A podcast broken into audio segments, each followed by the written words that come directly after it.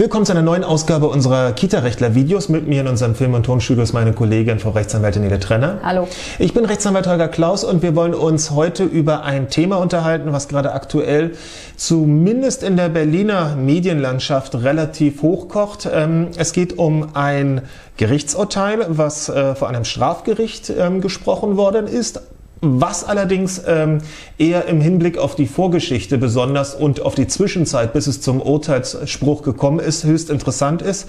Denn es ähm, ist gegenüber einem Erzieher ergangen, der sich im Rahmen eines äh, Schuldeingeständnisses äh, letztendlich ähm, ja, das kann man ja wohl sagen jetzt, ähm, dass es unstreitig ist, äh, der zugeben musste, dass er sich vor einiger Zeit, vor jetzt, ähm, ich glaube, fast zwei Jahren, 2012 war das. 2000, ach so lange schon, fünf Jahren, dass er sich ähm, im Rahmen einer einer Hausaufgabenhilfe bei einem freien Träger hat er sich des sexuellen Übergriffes an einem Zwölfjährigen strafbar gemacht. Und ähm, der damalige Träger hatte natürlich sofort fristlos gekündigt und die Sache dann wohl auch zur Anzeige gebracht.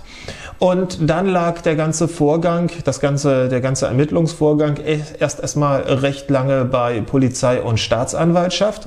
Und nun kam es jetzt im Nachgang dazu, nach jetzt fast fünf Jahren, dann zu einem Urteil und erst aufgrund des Urteiles, und da wird es interessant, wurde der jetzige Arbeitgeber überhaupt über den ganzen Sachverhalt erst aufgeklärt. Und der jetzige Arbeitgeber, oh Gott, oh Gott, will man fast sagen, ist ein äh, ebenfalls freier Träger, der den Hort in einer Grundschule betreibt. Und der Erzieher, um den es geht, der hat halt über die oder zumindest über einen großen Teil dieses, äh, dieser, dieser Ermittlungszeit letztendlich wieder mit Kindern im Alter von Grundschulalter zu tun gehabt und man geht davon aus, man hofft, dass da natürlich nichts passiert ist, aber keiner weiß es so genau. Und hier, und jetzt sind wir bei der eingangs angesprochenen großen Aufregung in der Medienwelt, natürlich sind die Eltern auch aufgeregt, gar keine Frage, ähm, stellt sich natürlich die Frage, wie kann das sein?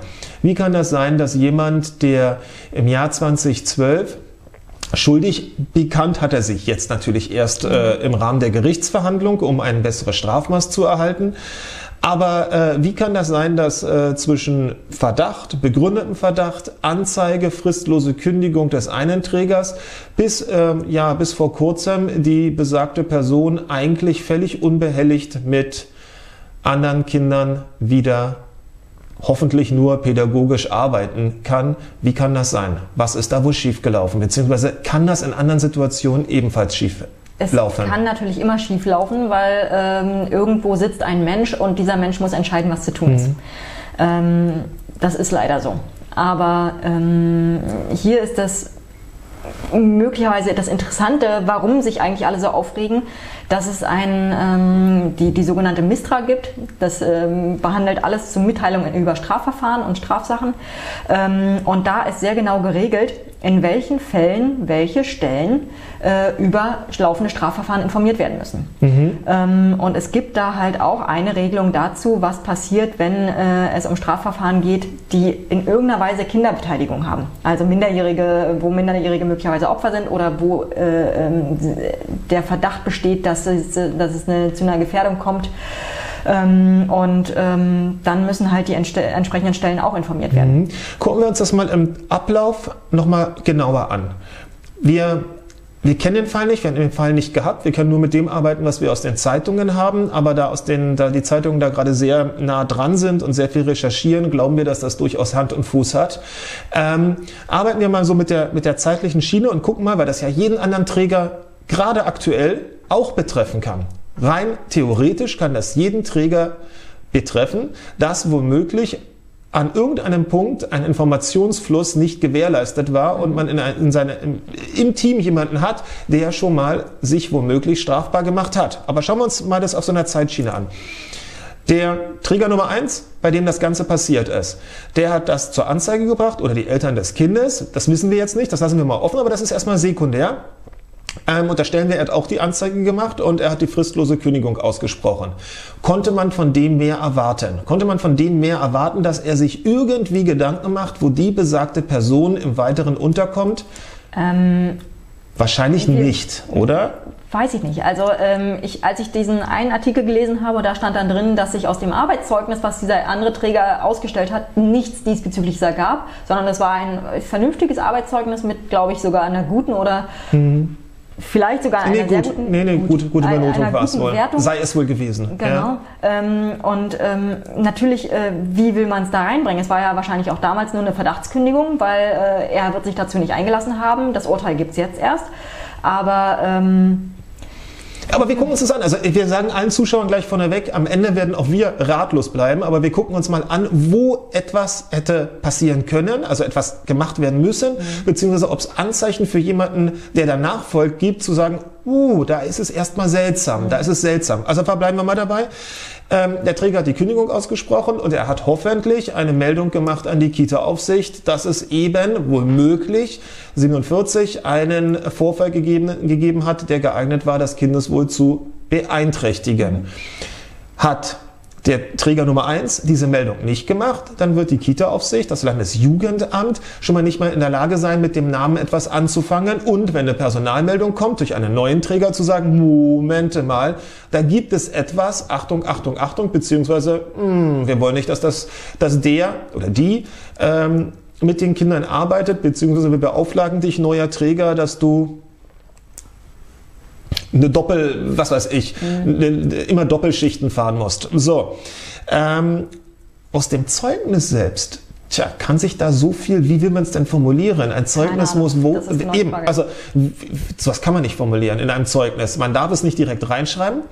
Ähm,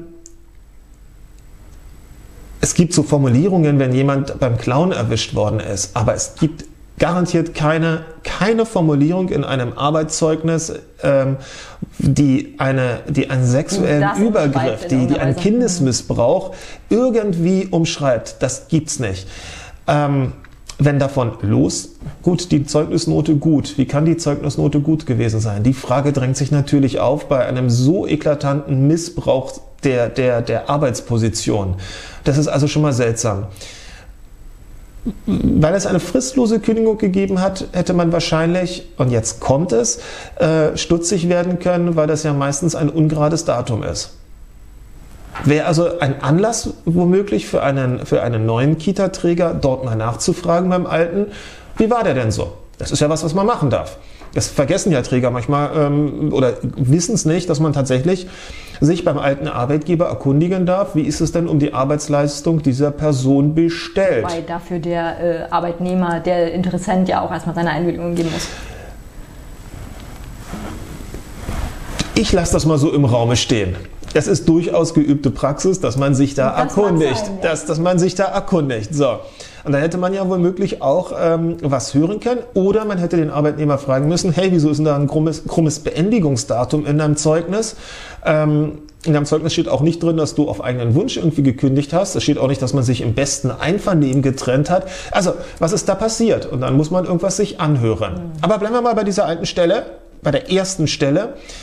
Die wird mehr oder weniger durch sein, wenn sie Anzeige mitgemacht hat oder sich als Zeuge zur Verfügung gestellt hat, eine Meldung gemacht hat an die Kita-Aufsicht und 8a-Verfahren vielleicht in dem Augenblick auch noch gleich eingeleitet hat.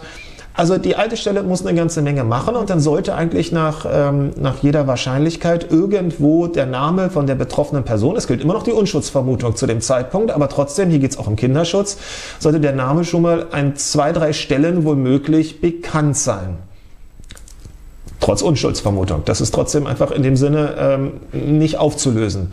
So, dann aber, und jetzt kommt das ja, was so ein bisschen die ähm, Staatsanwaltschaft, glaube ich, nicht, also das ist auch noch offen, nicht so richtig gemacht hat. Wir haben es gerade gehört, es gibt die Verpflichtung, dass man sich dann, dass die Staatsanwaltschaft dann was macht? Dass sie äh, unter anderem die Aufsichtsbehörde informiert. Die Aufsichtsbehörde, also nicht den neuen Arbeitgeber, den kennt sie nicht, den wird sie nicht kennen, aber die Aufsichtsbehörde. Das heißt, hier in Berlin hätte das der ganze Vorgang zur Kita-Aufsicht weitergeleitet werden müssen und dann hätten die was gemacht? Die hätten geguckt, äh, ist die, taucht dieser Name irgendwo auf und äh, hätten wahrscheinlich äh, Gesagt, ein Verbot ausgesprochen. Wahrscheinlich, ja. Einfach eine Tätigkeitsuntersagung ausgesprochen. Ähm, nun hat er, jetzt kommen wir zum neuen Träger. Jetzt kommen wir wieder zwei, drei Schritte weiter. Nun denkt sich dieser neue Träger, Hurra, ein neuer Erzieher. Ach, ist das herrlich. Wir haben die Stelle so lange unbesetzt und jetzt ist da jemand. Und siehe da, das erweiterte Führungszeugnis ist schneeweiß, ohne Voreinträge. Verwunderlich? Nein, weil. Weil die äh, Regelzeit, die angegeben wird, wo, in der man sich ein neues, ähm, alle, meine Güte, in der man sich ein neues Führungszeugnis vorlegen lassen muss, äh, beträgt fünf Jahre. Äh, ja. Und in fünf Jahren kann halt einfach viel passieren. Beziehungsweise, jetzt haben wir erst das Urteil und vorher steht da nichts drin. Es ist ja nur über die rechtskräftigen, äh, rechtskräftigen Verurteilungen eine Aussage zu treffen. Und Hätte unser Erzieher sich jetzt äh, eine Woche vor diesem Termin, von dem er wissen musste, dass der nach hinten losgeht, dass der letztendlich, er ist ja erst dann geständig gewesen, um mhm. die Zeugenaussagen ähm, nicht ähm, weiter in den Prozess einführen zu müssen, ähm, hätte er sich da noch ein neues Führungszeugnis geholt, dann wäre das wär erstmal, wären die nächsten fünf Jahre erstmal rum, wobei wir hoffen, dass dann wenigstens die Staatsanwaltschaft nach diesem Urteil tätig geworden wäre. Aber es ist ein Problem, letztendlich kann das erweiterte Führungszeugnis keine Aussage darüber treffen, ob Strafverfahren gerade anhängig sind. Ähm, und somit haben wir immer, gerade wenn dann der, der, der, der Gerichtsweg so extrem lange dauert, dieses, dieses Zeitfenster, wo letztendlich tja, die Leute woanders anheuern können und sogar wahrscheinlich anheuern müssen. Ne? Das Arbeitsamt sagt ja, ja das Jobcenter sagt doch, wieso denn? Du bist doch gelernter Erzieher. Nö, ich zahle ja nichts mehr, geh dahin, es sind freie Stellen offen. Ja.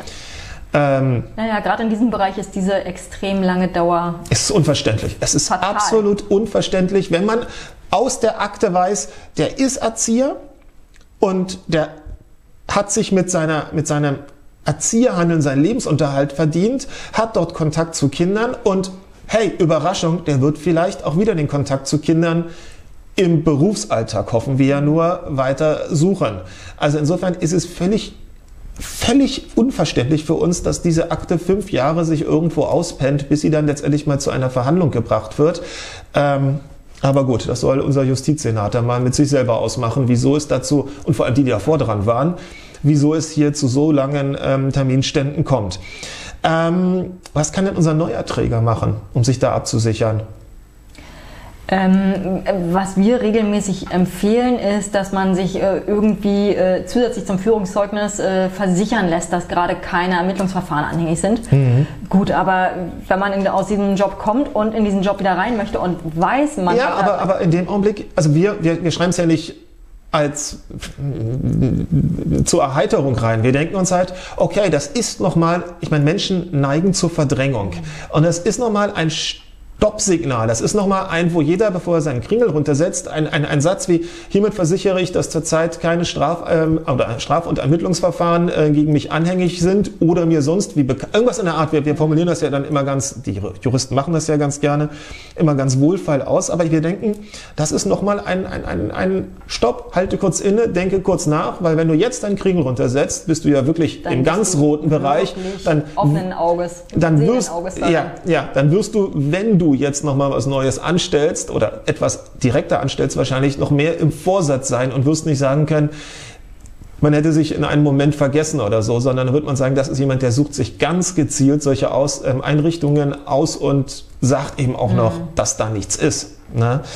Ähm, tatsächlich ist aber der neue Träger wirklich, also der, der, der, hat keine Chance. Der hat keine Chance. Er muss eigentlich darauf, äh, darauf vertrauen, dass dass die entsprechenden Institutionen vorher richtig arbeiten und wenn das nicht der Fall ist, dann steht man doof da und sagt sich, wie konnte das alles nur passieren? Und hat dann natürlich die Eltern ähm, auch, noch, laufen, ja. auch nachvollziehbar, nachvollziehbar.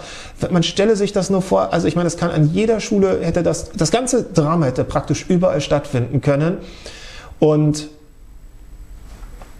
ich habe so ein bisschen die Vermutung, dass es vielleicht tatsächlich nicht nur die, das Versäumnis der Staatsanwaltschaft war, sondern womöglich vielleicht auch zum damaligen Zeitpunkt nicht eine entsprechende Meldung gemacht worden ist. Sonst, sonst hätte man wahrscheinlich ne, davon ausgehen müssen, dass das irgendwo schon mal aktenkundig geworden ist und dann hätte man geguckt, wow, ne, Personalmeldung, den Namen kenne ich doch, was ist da los? Aber ob dem so war, wir wissen es nicht.